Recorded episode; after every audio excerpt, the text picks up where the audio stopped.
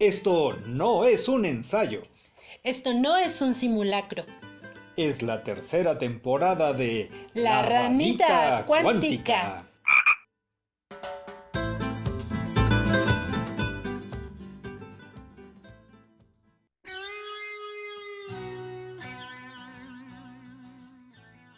En la ranita de hoy tendremos como invitada a Sol Moreno Celaya. Ella, además de ser abogada, también tiene el don de la repostería. Y su pasión se ha ido perfeccionando a través de cursos de diferentes comidas en el arte culinaria y principalmente en las gelatinas, alimento que podríamos considerar un poco aburrido, pero ella creo que hoy nos va a cambiar el sentido. Así que batracios, les pedimos que se acerquen su postre favorito junto a un buen café para disfrutar este episodio con nosotros.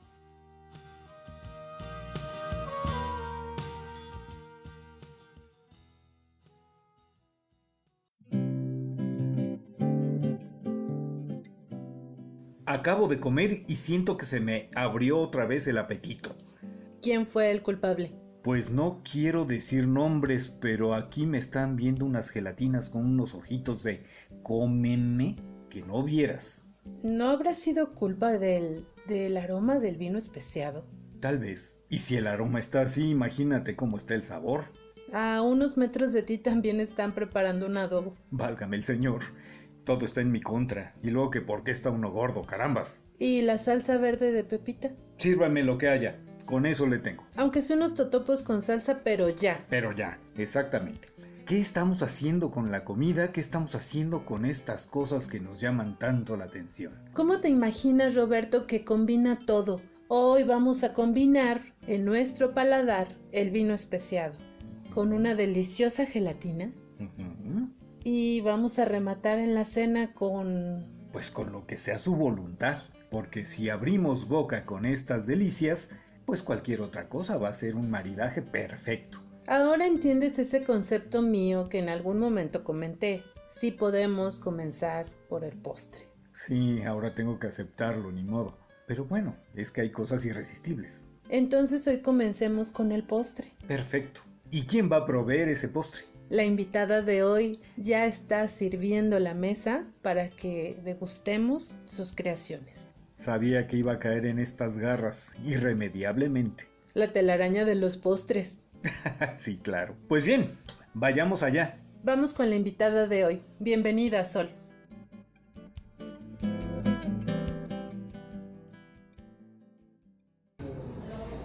Batracios, muy buenas tardes. Espero que estén muy, muy contentos con este inicio casi fin de año. Ya no sé ni en qué estamos, pero bueno, no importa. Eso es lo que vamos a tratar de dilucidar en algún momento. Estoy muy emocionado porque en esta ocasión vamos a degustar una serie de manjares que tengo aquí enfrente y que, pues como no soy muy bueno para describir, eso se lo voy a dejar a Dulce. Dulce, ¿qué tal? ¿Cómo estás? Hola, hola Batracios. Bueno, aquí tengo dos situaciones ya en la cabeza. Primero, que lo he comentado, no sé, 10 veces, porque no puedo decir mil, apenas vamos en tercera temporada, episodio 4. 4, espero no equivocarme. Pero no me gustan las sorpresas. Aborrezco las sorpresas. Pero hoy he sido gratamente sorprendida. Y luego de decir sorprendida, debo decir que también bendecida. La invitada nos llenó de todas las delicias que con su talento y su don obviamente sabe preparar porque ya saben que yo ni siquiera el huevito frito. Entonces tenemos enfrente a nosotros gelatinas de varios sabores pero gourmet, vino especiado y un regalo maravilloso. La ranita ya tiene mascota, les vamos a dejar la fotografía en la página de Facebook de la editorial y la van a amar igual que yo. Hoy en el episodio voy a ser súper egoísta y la voy a dejar solo viéndome a mí. No voy a compartir esta sorpresa. Sol, bienvenida. No puedo estar más contenta y casi me haces llorar. Hola, buenas tardes. Muchísimas gracias por la invitación. Yo también estoy muy contenta de estar aquí y lo que traje para ustedes realmente es un detalle, pero un agradecimiento por la consideración a mi persona, porque siempre es grato que la historia de alguien la conozca a otra persona, porque también a veces puede ser inspiradora y a eso vengo hoy, a que conozcan mi historia y lo que pueda aportar, cuenten con ello. Muchas, muchas gracias. Bienvenida otra vez. Bueno, como yo todavía estoy con la emoción y sobre todo con la emoción de que ya tenemos mascota, ya tenemos aquí a la ranita y además que genera vida porque también tiene ahí la, plantita ya sembrada. Le voy a ceder el micrófono a Roberto. Raro, esto me supo claro que a vinagre siempre lo digo, ahí va. Y, y Roberto nos va a dar el inicio a esta entrevista y a esta tarde de café. Pues no me lo van a creer, pero esto es la primera vez que tengo el placer de degustar todo esto y casi me agarran tomándome el vino especiado. Pues Sol, cuéntanos un poco, ¿cómo es que nace tu gusto por la cocina? Ok, mi gusto por la cocina nace cuando veo a mi abuelita, mamá de mi mamá, cocinar. A mí me encantaba toda su comida y siempre estaba pegada a ella preguntándole cómo lo haces, qué le pones. Y ella tenía una peculiaridad, ella no era de cantidades, ella decía una pizca y sus deditos y esa era la fórmula mágica en sus ingredientes. Pero yo la veía con una pasión. ¿Por qué? Porque siempre era, ¿qué te gusta? ¿Qué te hago cuando vienen? Y yo creo que de ahí fue mi interés en la cocina. Aparte de niña, yo no jugaba con muñecas ni con ningún otro juguete. Para mí eran los juegos de té, eran los hornos, era todo lo alusivo realmente enfocado a la cocina. ¿Cómo se llamaba la abuelita? ¿Cómo se, sí, ¿cómo se llamaba? Ya no está. Ya no está, vive en mi corazón, se llamaba Seferina Flores. ¿Y le decían? Abuelita. abuelita. Nada de mamá Seferina, no, no, no, era abuelita. era abuelita y para mí les tengo que presumir que fue como mi segunda mamá. Ajá porque convivía mucho con ella, mis viajes eran con ella, entonces nos identificábamos mucho y prácticamente todo, todo lo que tenía que ver con ellos en salidas me tomaban en cuenta. Soy la nieta mayor en la familia por parte de mi mamá. La niña dorada de la familia, ¿eh? O sea, sé lo que se siente y que me tocó con la mamá, este, con la mamá de mi mamá, la abuela materna. Es cierto esto de que las abuelas te empoderan. Es como si te fueran dejando, claro que van dejando el legado, pero es como si fueran depositando en ti cierta fuerza. Y bueno, tú aprendiste la parte de la cocina. Hay quien aprenderá tal vez a ser valiente, a ser industrioso, a un montón de situaciones. ¿Cuál era la comida que preparaba tu abuela Seferina que más te gustaba, que decías, es que no puedo, podría comerlo diario? Particularmente las enchiladas suizas porque ella no las hacía con los clásicos ingredientes en tomate, en chile verde, o sea, las de ellas son con chiles güeros y con jitomate. Entonces ni el color ni la textura y obviamente el sabor son iguales a las conocidas como suizas en cualquier restaurante. En cuanto a su legado, principalmente ella fue mamá también que perdió a su esposo y ella sacó a una familia adelante. Entonces de ella tengo ese ejemplo, jamás se dio por vencida y algo que le ayudó fue andar en las casas precisamente como una ama de casa, pero con tareas de cocina. Es decir, la mayor parte en las familias donde ella estaba les hacía la comida. Vendía comida también en un corredor muy famoso allá en Salamanca, en la Avenida Revolución, por donde están las nieves Cupo. Ella también ahí vendía comida y pues de ahí obviamente ella fue sostén de su familia. Y siempre, siempre sola, nunca tuvo otra relación. Nosotros sí le decíamos porque quedó viuda muy pues a corta edad, pero yo creo que ese es un impulso también que me dejó a mí una huella y lo que me ha hecho fuerte en muchas ocasiones. Hasta aquí estamos hablando de un gusto y un gusto muy grande por lo que se ve. Ahora bien, ese gusto cómo se va transformando, si nos pudieras explicar, cómo se fue gestando en tu cabeza el que fuera tu vocación, aparte del trabajo que haces, por supuesto. Sí, yo creo que viendo eh, lo que son revistas, lo que son recetarios, pero para mí siempre era como crear, crear algo diferente. Entonces yo busco una escuela diferente. Tengo unos diplomados y tengo en cocina solamente la parte técnica. Tengo de la italiana, de la oriental, de la mexicana y de la francesa las bases, pero lo mío es más a repostería. Y diferenciando lo que son los pasteles, las galletas, yo me identifico más con la parte de lo que son las gelatinas. Tengo también varias técnicas de la transfer, de lo que es también la que se prepara de una manera diferente con la grenetina. Y lo que es también un módulo en otra escuela en Celaya. Entonces ahí es una técnica muy muy especial que es así, no la comparten solamente a los alumnos, pero que las recetas siempre aunque uno las proporcione van a ser diferentes por lo que cada persona con su transmisión en elaboración, porque una receta puede ser la misma para 10 personas, pero de esas 10 a nadie le va a salir igual, porque tiene que ver precisamente no solamente el gusto, sino la pasión. Entonces yo cuando estudio justamente la parte de la gelatina es en esas escuelas y es después de mi profesión. Tengo ahorita como 11 años más o menos en lo que es la elaboración de todos los postres. Pero mi fuerte considero es la gelatina porque hago también variaciones fuera de los comunes o cotidianos. Y lo puedo corroborar, la parte de que sí es tu fuerte las gelatinas, que no he probado otra cosa, pero la gelatina está deliciosa, por lo menos la que yo he probado. Tomar este camino de, de cocinar no es fácil porque implica mucho tiempo y es cansado. Hay una teoría en de Daniel Goldman en inteligencia emocional, no sé si Roberto ubique esa parte del libro, y él lo llama la zona. En algún episodio lo mencioné.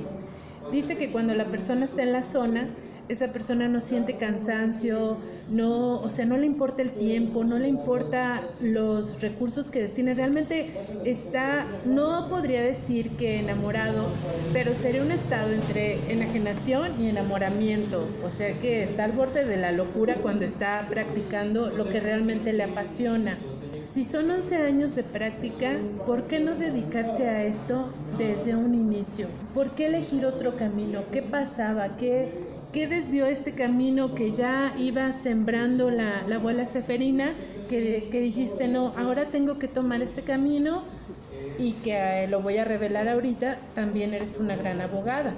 ¿Cómo fue esa, esa decisión, ese decidir mejor por la abogacía y no por dedicarte a, a la cocina, al arte de la cocina?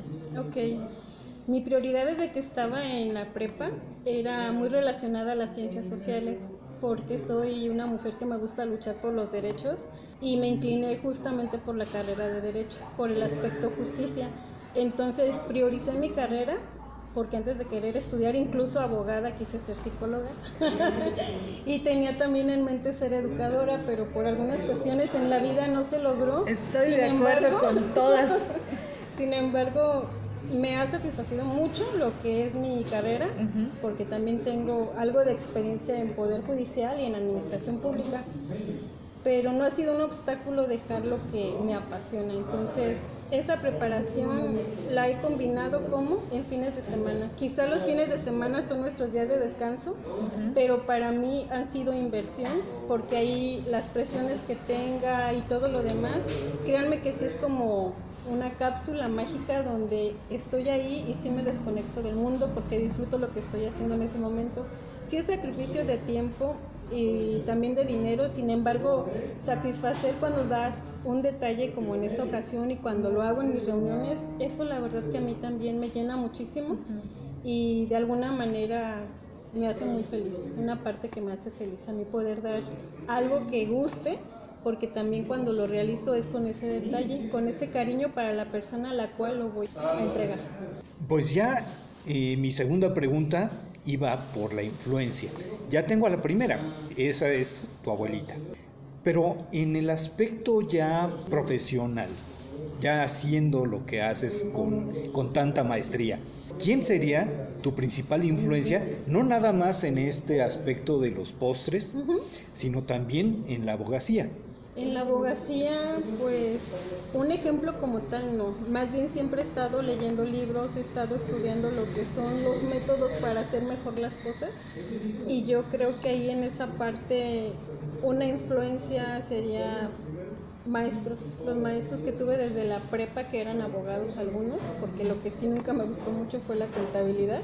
Después una de esas maestras que incluso a mí me dio biología fue compañera en un ayuntamiento, entonces cuando me ve me dijo, sabía que ibas a ser abogada, sabía que, no sé qué verían en mí, pero siempre me han visto como una líder en mis grupos y yo creo que esa parte ha influido para yo forjarme, pero con ejemplo no solamente de maestros, de abogados, sino de todas las personas que han destacado en algún ámbito, pero que colaboran a esa parte de equidad, de justicia. Yo creo que cuando la, la persona hace las cosas de forma genuina, cuando, cuando la intención es, es real, cuando el interés es real, vaya, cuando es desde, desde el interior y es honesto todo lo que sucede en el interior, la fuente no se agota. Eh, sucede que yo escucho lo que a veces vive en el trabajo, en, en donde está actualmente y en donde estaba hace un par de años, y es honesta esta parte en donde realmente hace las cosas bien siempre tengo una referencia y hay una parte en una película de, de Sarah Jessica Parker, es, es la de Sex and the City, y la película se llama Como Diablos le hace en español. Entonces ella es abogada en esa película, es mamá, es buena esposa, hace postres maravillosos, es buena con los disfraces de los hijos para los festivales y las mamás realmente de la escuela y los compañeros de trabajo y todo el mundo la odian porque es malditamente perfecta, ¿no? O sea, hay una parte en donde eso dicen. Y cuando todo todo mundo está esperando, ves la película y cuando la ves llegar a un punto de estrés, sí repites las cosas que, que le, le van diciendo en el camino, ¿no? ¿Cómo carajos le hace?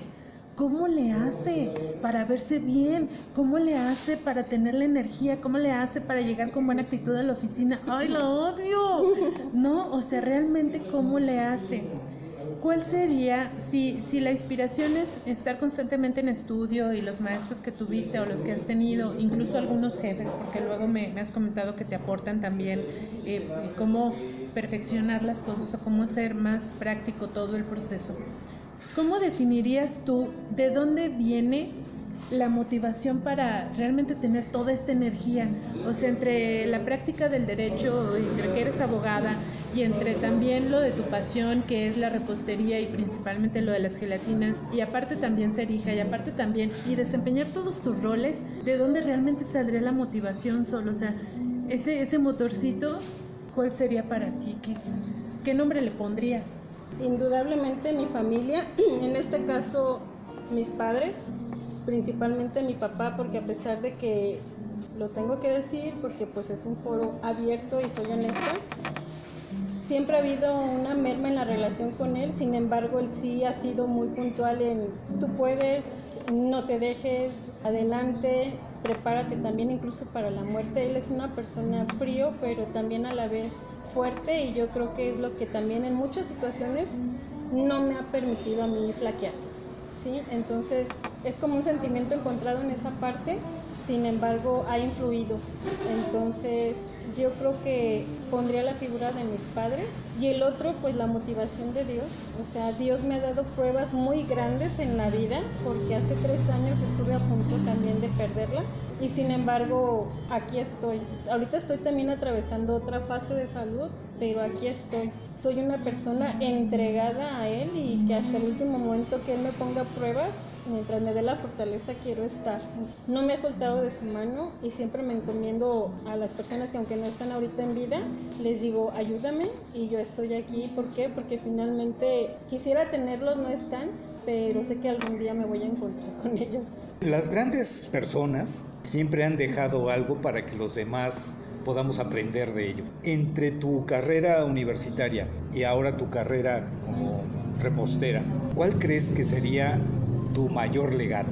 En la cuestión de abogada, tengo ahorita una sobrina que está estudiando mi carrera. Soy como de alguna manera impulso, motor también para alguien. La inspiración me llena de orgullo porque jamás pensé que ella quisiera mi carrera, la que yo estudié. Sin embargo, optó por ella y cuando comentamos el tema y que me platica incluso de sus maestros y de que la llevan para exponer en algún otro grupo de otro nivel más elevado que el de ella, pues indudablemente digo, estoy haciendo algo que esa huellita que dejo, aunque sea pequeña para alguien, es significativa. Y en lo que es la parte de la repostería o gastronomía también, siempre el hecho de que alguien deguste y pida una receta, no soy egoísta, me gusta compartir, porque al margen de lo que yo invierto, si esa persona no puede por algo pero la quiere, ahí está.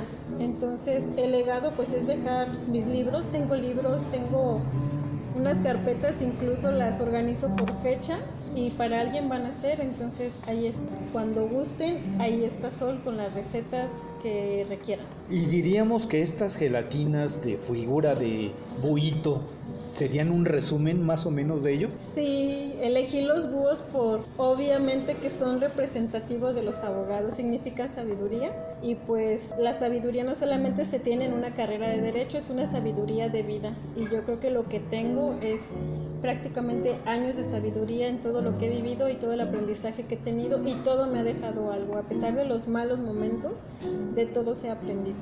Estoy atenta hoy, ¿eh? No, no es que no quiera intervenir, estoy atenta. Cuando decides ponerle mucho orden a la parte del don de la cocina, es decir, cuando decides estudiar, ¿cómo lo decides? ¿Por qué lo decides? ¿Cuál es la historia que hay 11 años atrás? ¿Qué, qué dice esa historia? Bueno, yo la sé, pero quiero que la cuentes.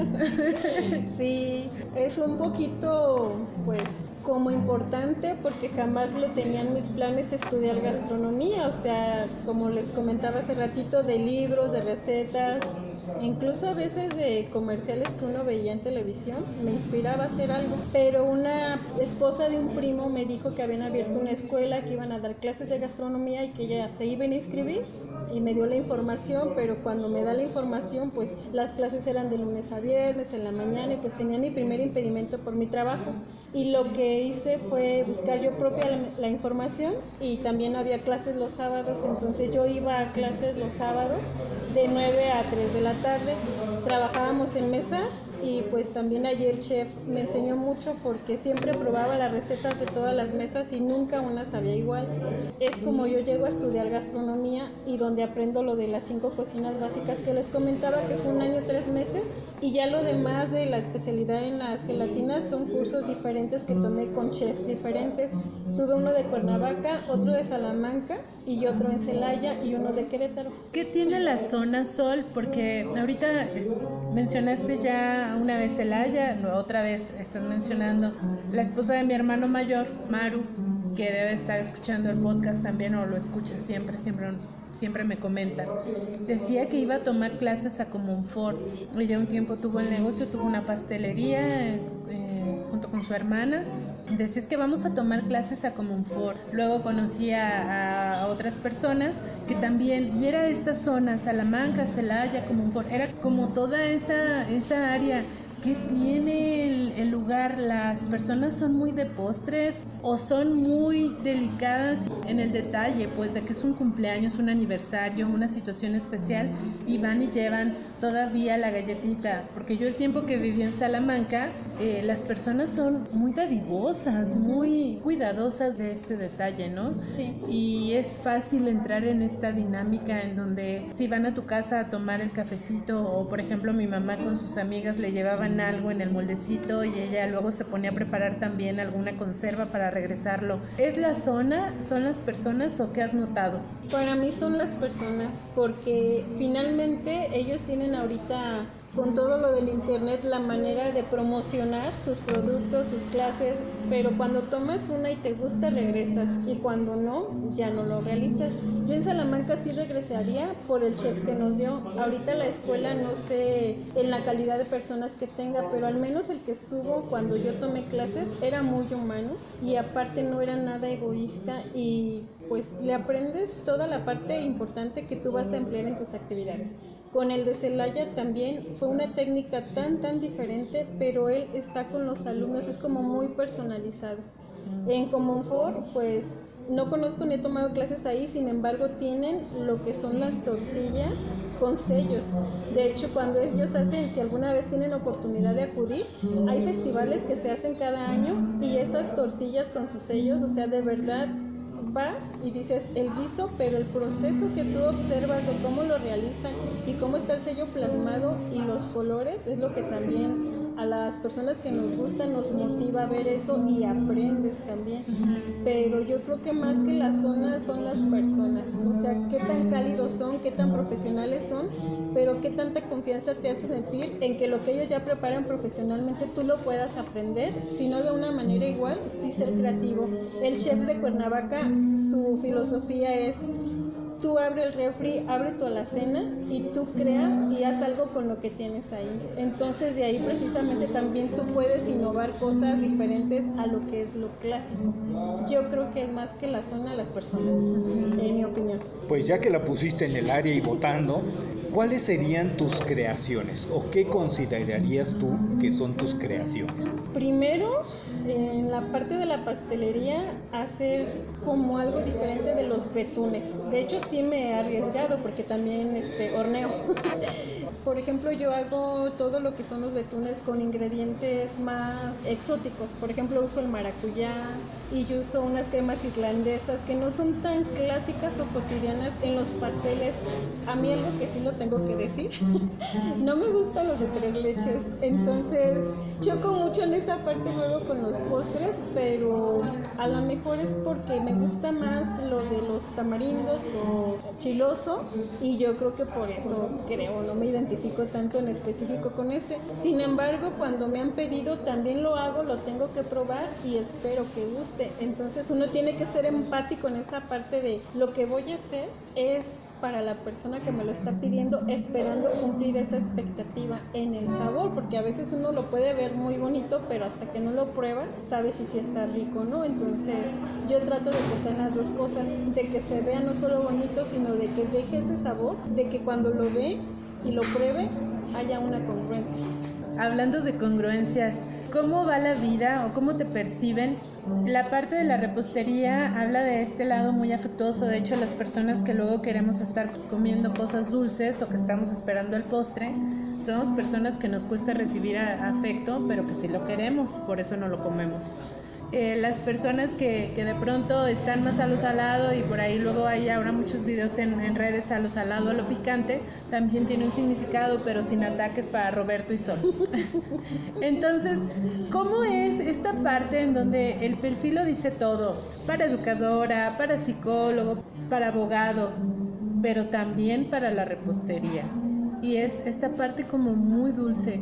Suena a princesa en la cocina y maléfica en el trabajo.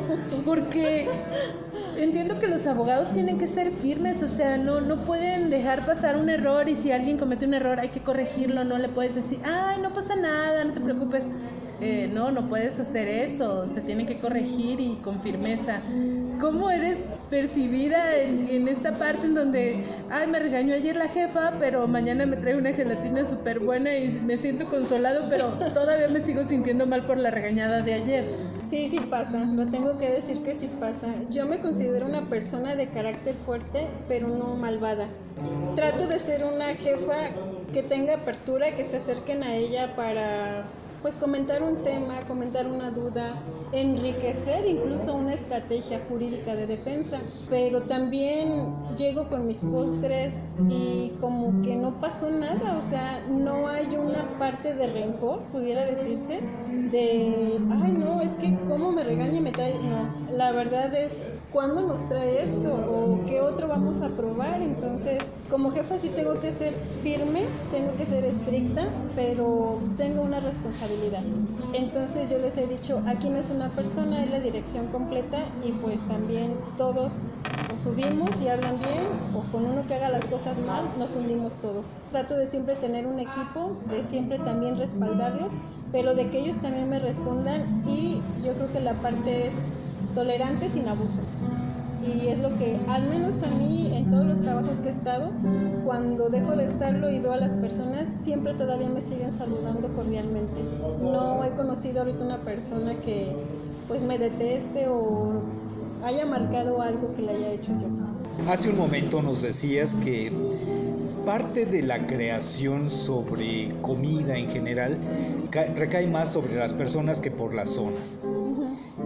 Tendría con esto que entender que no podemos hablar de una gastronomía guanajuatense o tendríamos que ubicar por regiones, por influencias de otros estados. ¿Tú cómo lo ves? Yo lo veo ahorita en estos tiempos como un impulso y una tarea que está haciendo el gobierno del estado. ¿Por qué?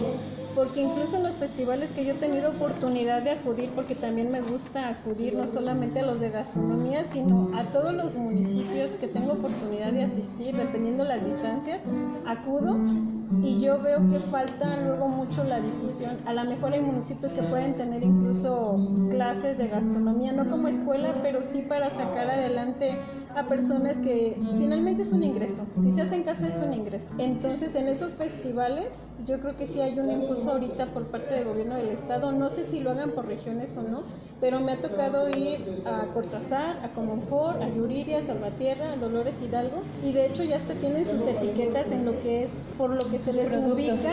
Ajá. El Festival de la Gordita, el Festival de la Quesadilla, el Festival de la Tortilla. Ahorita viene uno también para Jaral del Festival de la Cerveza. Está próximo. También está el del nopal en Salvatierra, ¿es correcto? ¿O hay algo del nopal en Salvatierra? ¿En dónde es? No, es en la comunidad de Salamanca, de hecho, pero se llama Ah, es el festival, también se hace anual porque también es conocido por la producción que tiene del nopal y sí se hace, es una comunidad, pero pertenece al municipio de Salamanca. Porque recuerdas, no sé, en algún momento, si fue el año pasado o el antepasado, luego en tus estados de WhatsApp, veía estos recorridos maravillosos que haces. Oye, estoy desde aquí comiendo esto y hasta eso, las fotos eran muy buenas. ¿eh? Contrátela, por favor, gobierno del estado para la promoción de estos festivales. Y eh, era un, un ir a probar y un permitirse, ¿no?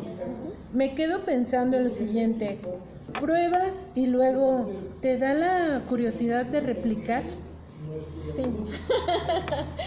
sí, de hecho tengo una experiencia, pero esa no fue de hecho en el estado, fue en Estados Unidos. Acudimos a un lugar que vende pizzas y vende pastas. A mí me encanta la comida italiana, pudiera decir que es de mis favoritas. Y mi hermano me dijo, fíjate cómo se hace para que no la hagas después y yo hago lo que más o menos ahorita con esa copa pudiera este, tomar y percibir, pero más que nada es el gusto, ¿no? Entonces, ¿qué hice? Vi la sopa, vi qué pasta era y trato de descubrir los ingredientes que no se ven. Degustando. Degustando y estás como haciendo el diagnóstico de... Sí, y justamente cuando la preparo y la doy con mi familia para servir. Hay una sobrina que la tengo presente, la quiero mucho también, igual que todos, y me dijo, tía, te quedó mejor que en el negocio, no lo voy a decir, pero es la parte que yo les comento, ya uno ese ingrediente es el que le transmite, o sea, yo quería hacerla, si no igual, sí parecida, pero porque a ellos les gusta mucho y no siempre pueden ir al lugar, entonces ya cuando estuvimos en casa me llevaron de hecho a la tienda, compramos los ingredientes que yo percibía llevaban y sí, la verdad es que cuando voy trato de traerme las pastas porque es muy especial en la figura y en el nombre, se llama Celentani, es como un ¿cómo pudiéramos llamarla de aquí? Como, ay, no tengo ahorita el nombre, ahorita se los comparto si lo recuerdo, pero es como en forma de gusanito y lleva lo que es apio, zanahoria y lo que es pimiento. Pero ya lo demás, pues sí hay que ver, por ejemplo, en la especia pimienta negra, lo que son unas sabor italiano, como las cuestiones de orégano, pero complementado con otras. Como esta mezcla italiana que ahora venden en el súper. Mm, sí, pudiera ser sustituida por esta, entonces es más o menos yo lo que trato, pero cuando lo pruebo, de ver a qué sabe, de ver qué pudiera agregarle y si hay equivocación, pues volver a realizar lo mismo con otra prueba, porque se trata de perfeccionar también las propias recetas. Si hubiera aquí un concurso irapuatense de gelatina, ¿con cuál concursarías? Y si pudieras describirla, ¿cuál sería? la Creación? Sí, ¿cuál sería? Me gustaría preparar una gelatina en forma de fresa, pero con un sabor en esencia diferente para hacer como una combinación cítrica. Y estaría más bien determinando el sabor, porque luego en el choque de sabores fuertes, pues ahí también hay como que cuál prevalece y si es lucir la forma por la fresa o el sabor en la fresa, porque he probado también salsas que llevan fresa y que llevan también otro tipo de ingredientes fuertes y matan el sabor al ingrediente por el que destaca destaca en este caso la fresa, que es la representativa de aquí del municipio. Yo haría una combinación, pero la forma sí o sí tendría que ser la base, que es lo principal, y ya el sabor vería una combinación, pero no se buscaría el sabor fresa, que sería lo clásico en lo que luego muchos buscan, que sepa a fresa. Ese sería para que mí. Que tenga fresa, pero que no sepa fresa. Válgame. Muy interesante. Sí. Bueno, yo, yo siempre soy de probar, yo quisiera probar todo. Todo quiero probar siempre. Y de niña sí, chupaba la pared de la casa nada más. Claro que sí. Ay, pobres de mis papás. Pero bueno, me enfermo de hepatitis y no podía comer muchas cosas. Y entonces sufría cuando terminaba de comer porque pues si el postre, y lo he dicho, no hay postre, siento que no terminé de comer, es como, como vivir sin ganas pues, ¿no? Y cerca de donde yo viví en Guadalajara había un negocio que vendía gelatinas gourmet. Ay, por Dios, eso era una ensalada con grenetina, Sol. La voy a describir. Vamos a hacer una crítica de lo que me acuerdo. Había una de limón y tenía limón, apio, piña, como un jugo verde, nuez, eh, pepino rallado y eran endulzadas con que es fruta del monje, creo. ¿Sí? O monk fruit en inglés. Eh, estaba rica, pero básicamente era una ensalada con grenetina. Pues no, me veía como que la dueña del negocio me veía la cara y haber dicho, esta no le gusta, ¿no? Prueba esta, siguiente visita. Vino tinto con jamaica. Bácala.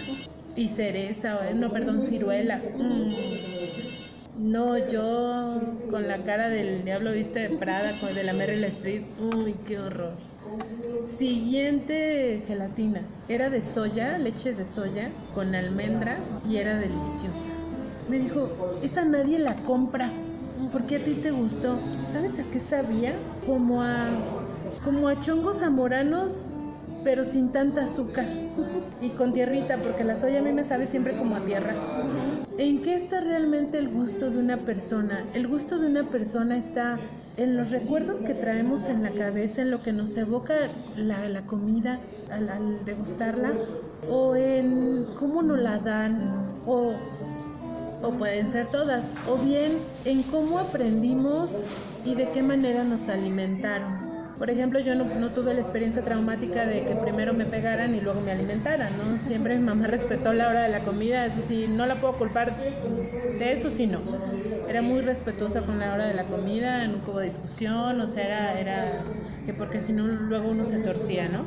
Entonces, ¿en qué está que, que cuando comemos disfrutemos de ciertas cosas y de otras realmente, realmente no. Cuando has ofrecido un banquete o llevas un postre o ya tus clientes por años, ¿qué les notas a esos clientes? ¿Qué puedes decir de ellos respecto a su manera en que están relacionados con la comida? Yo creo que influyen varios factores. Número uno, tienes que ver la persona a la que le vas a servir. Si la conoces, debes de saber sus gustos y si no le gustó lo primero, qué te gusta. Yo soy más cuidadosa en ese aspecto, o sea, qué es lo que gusta para con base en esos ingredientes crear algo. Por eso hablaba mucho de crear, porque en esa parte de qué recibes, o sea, hay gente que dice, hay una nieve de aguacate, guácala, o sea, pero no la has probado. Uh. Entonces hasta que no pruebas, a mí me pasó con las gelatinas de queso. De queso, pues sí, pero es un queso cremoso, no es el queso normal que conoces salado.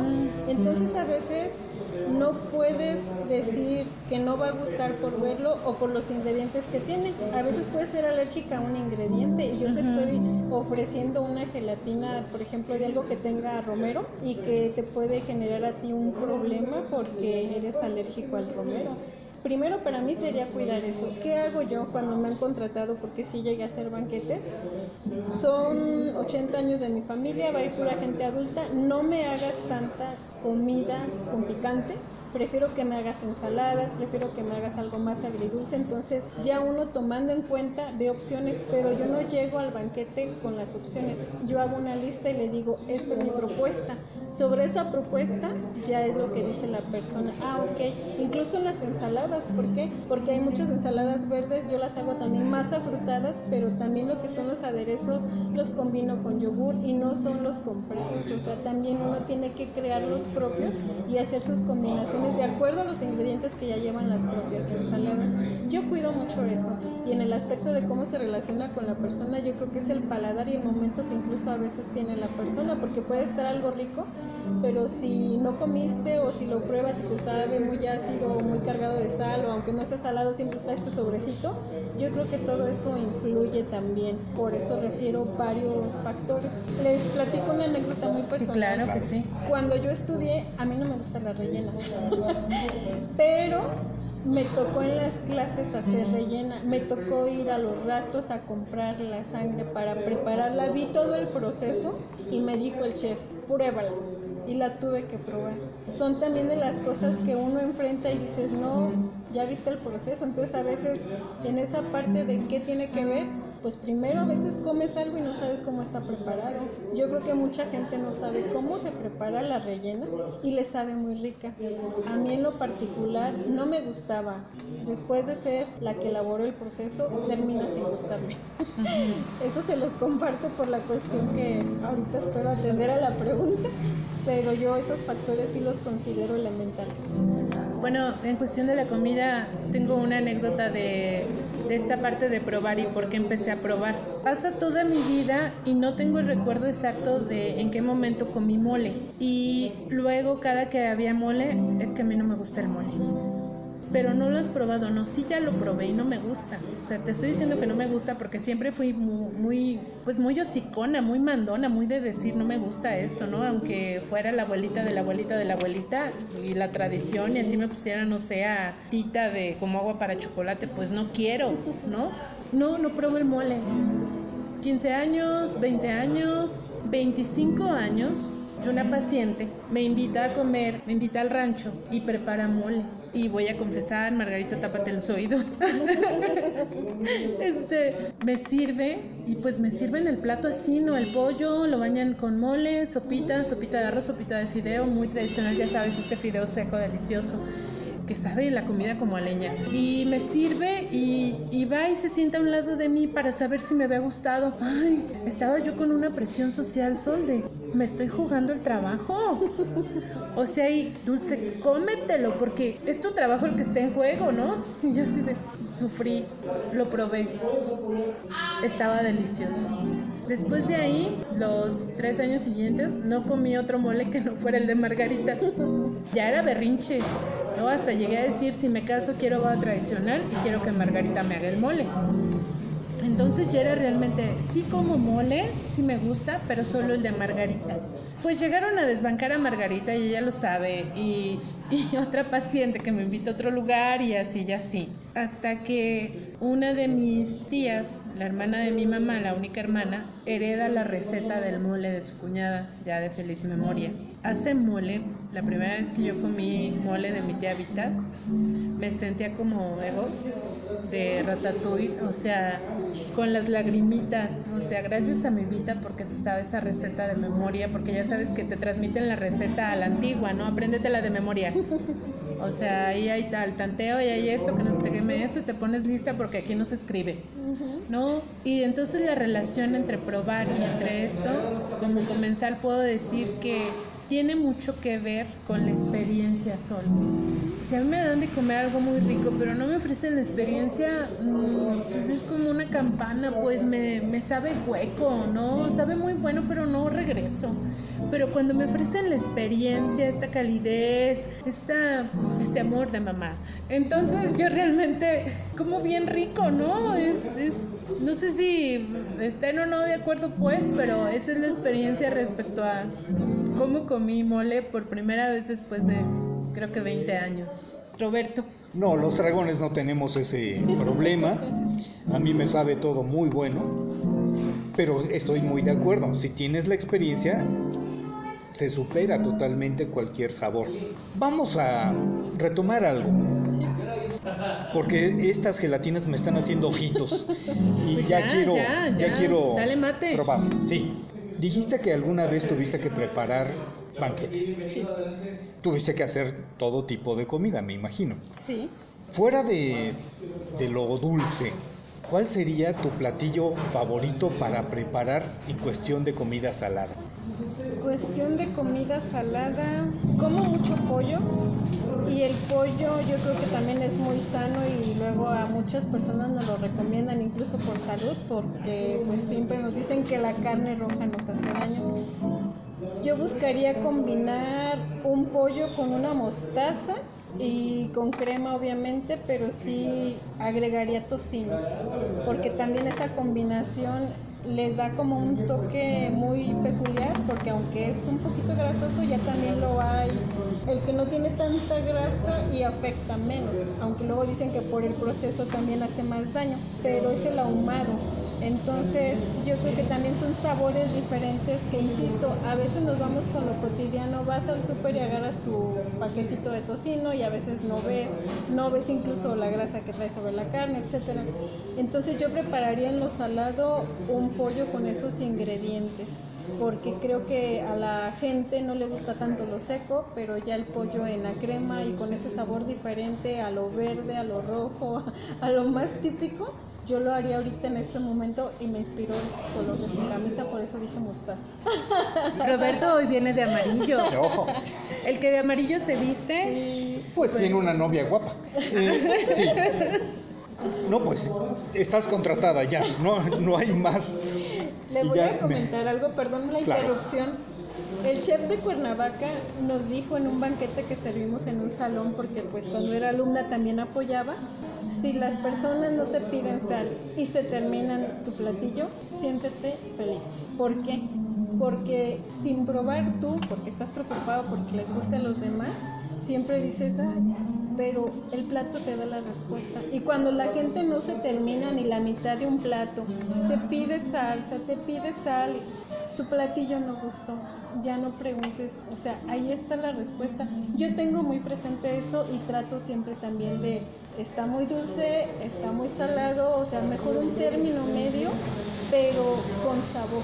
Entonces, a veces el sabor no lo da ni el azúcar ni la sal, sino las especies y pues obviamente la combinación de ingredientes que uno haga. Está loquita porque mucho las manos. Está muy bien. Pues qué curioso eso me pasa a mí con el café. Si le pongo azúcar es porque no me gustó. Y es raro que no me guste un café. Pues bien, ¿algo para concluir, Dulce? Bueno, yo quiero hacer un paréntesis. Hoy están escuchando un poco de ruido en ambiente distinto al de otros episodios porque estamos grabando desde el restaurante Santiaguito, ubicado aquí en la ciudad de Irapuato, y tenemos el placer de, de grabar hoy aquí, en el lugar de nuestro amigo Felipe. Y las coincidencias son padres. En la vida creo que todo lo que va sucediendo es perfecto para, para uno. Todas las personas que te vas encontrando son perfectas para que llegues a tu desarrollo máximo y que llegues a tu, a tu bienestar total. Hoy estamos conjugando y para mí siempre, siempre en mi trabajo tengo rompecabezas por resolver eh, porque para mí ese es, ese es mi, mi, trabajo, ¿no? Cada paciente es un rompecabezas que tengo que ir armando y a veces tengo que crear las piezas para que ese, ese paciente vaya completo y no le falte una pieza, dijeran los psiquiatras un tornillo. Entonces, pues de coincidencias bonitas va la vida y, y, hoy me siento muy honrada de que estés con nosotros grabando esto, compartiéndonos esto, pero también me siento muy, muy agradecida de que gracias a Roberto, que conoce a Felipe y voy a hacer toda la cadenita de, de cómo sucedió esto, Roberto conoció a, a Felipe su gusto por la música los unió, luego me comparte, conocemos el, restaurante de, Felipe y, su mujer, su familia maravillosa, que, están todos aquí participando siempre y atienden de forma espectacular, la comida es muy rica, es realmente comer como en casa. Y luego bueno, hace años conozco, conozco a Sol y es muy padre saber que detrás de, de, cada persona no solo hay una historia, sino que hay, oye, hoy te escuché a ti, hay fe, hay mucha disposición, es una mujer que no se le acaba nunca la fuente porque siempre tiene esta capacidad enorme de dar y eso es muy admirable. Y siempre confío en que así como tú das sol, la vida te devuelva y te devuelva todo lo bueno y te devuelva manos llenas y, de verdad qué orgullo que, que hayas hecho en tu vida pues todo esto, ¿no? Yo sé que tus papás están muy orgullosos de ti también. Tengo ahí los, los comentarios muy escritos. Entonces, cierro mi comentario diciendo que estamos honrados, de manteles largos podríamos decir, llenos de regalos. Y solo me queda una pregunta. Si tuvieras que elegir entre esta pasión que es cocinar y entre tu profesión, ¿con qué te quedas en este momento? sé que tengo que definir, porque también en lo largo de este camino uno tiene que aprender a tomar las decisiones. Yo creo que mi carrera me ha dado mucho, yo creo que también le he brindado suficiente tiempo de mi vida y muy satisfactorio todo, pero en estos momentos sí ya decidiría emprender mi negocio de cocina llámese repostería, llámese cocina económica, llámese banquetes y tengo gente esperándome. De hecho es gente que siempre me dice, ya mejor anímate con tu negocio. Y siempre cuando ya lo tengo proyectado, algo pasa en el trabajo y no me dejan ir y pues bueno, no me dejan ir entre comillas porque sé que la decisión es mía, pero también tengo ahorita un compromiso, sin embargo, ya culminándolo, sí está en mi lista, sí soy una mujer que también, así como me he preparado en los temas de derecho, estoy preparada con todos los insumos, ya nada más para tener un lugar y pues emprender. Y yo creo que ya con eso cierro ese capítulo pendiente de poder al 100% satisfacer esa necesidad de lo aprendido, pues obviamente como ya una emprendedora en ese rubro de gastronomía y pues si llega a acontecer y que no sea a largo plazo, ustedes van a estar invitados. Pues muchísimas gracias y jura que voy a estar haciendo fila. Pues quiero unirme también al agradecimiento al restaurante Santiaguito. Claro. Porque además ya me crujen las tripas y eso que comí muy bien. Muchísimas gracias, Sol. Es de veras una sorpresa mayúscula saber que, que existes y, y, estoy muy, muy agradecido por tanto presente, que también me está haciendo ojitos.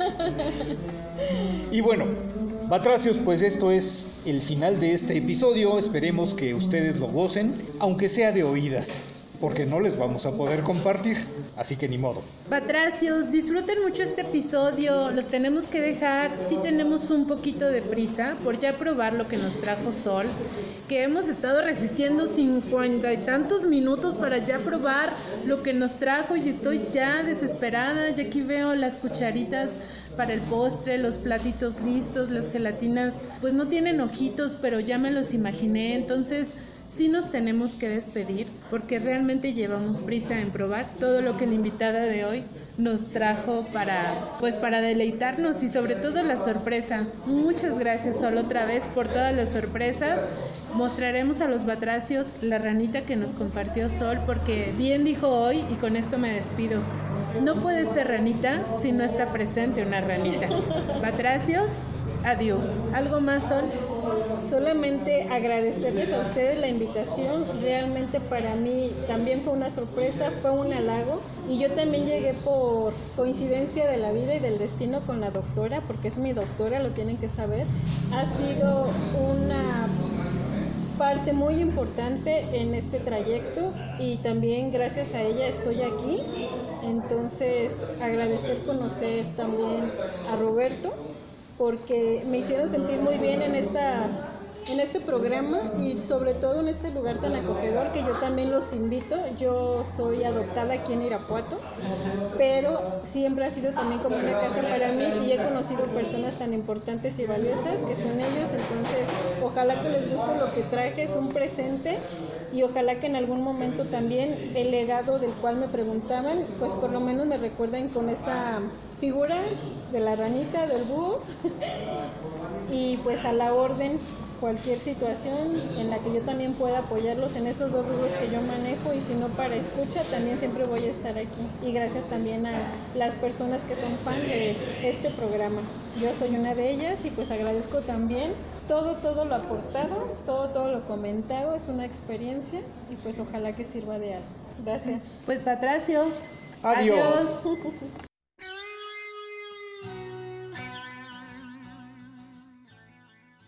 Pues bien, esta conclusión me ha dejado con más ánimo de saber. ¿Qué te pareció? Me dejó pensando en cómo nos relacionamos con la comida. Suena bien. ¿Crees que haya más de una sola relación? Pues es que hoy hablamos de abuelas que dejan un legado, hablamos de academias de, de comida, escuelas especializadas para cada tipo de comida. Y en los otros dos episodios hemos hablado de que toda la comida al final tiene que entrar en una regla, tiene que entrar en una parte académica. Entonces sí podríamos estar de acuerdo en que cada uno forja una relación individual con la comida. Pues ¿qué te parece que ese sea nuestro próximo tema? ¿Pecho bueno y pecho malo? No. Ah, ok, es que ya me iba al lado analítico. No, no, perdón Freud. No, ¿qué relación tenemos nosotros con la comida? Y no hablo de tú y yo nada más, sino nosotros como pueblo. Me gusta. Que sea entonces comida y costumbres. Comida y costumbres, muy bien. No se pierdan el próximo episodio que les va a encantar seguramente. Y vayan haciendo todas las listas de las costumbres que tienen hasta el día de hoy cuando se sientan a comer.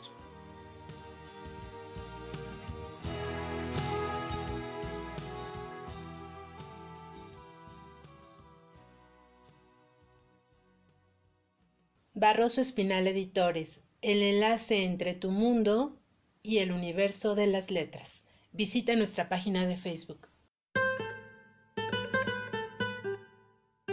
Esto no es un ensayo. Esto no es un simulacro. Es la tercera temporada de La, ranita, cuántica.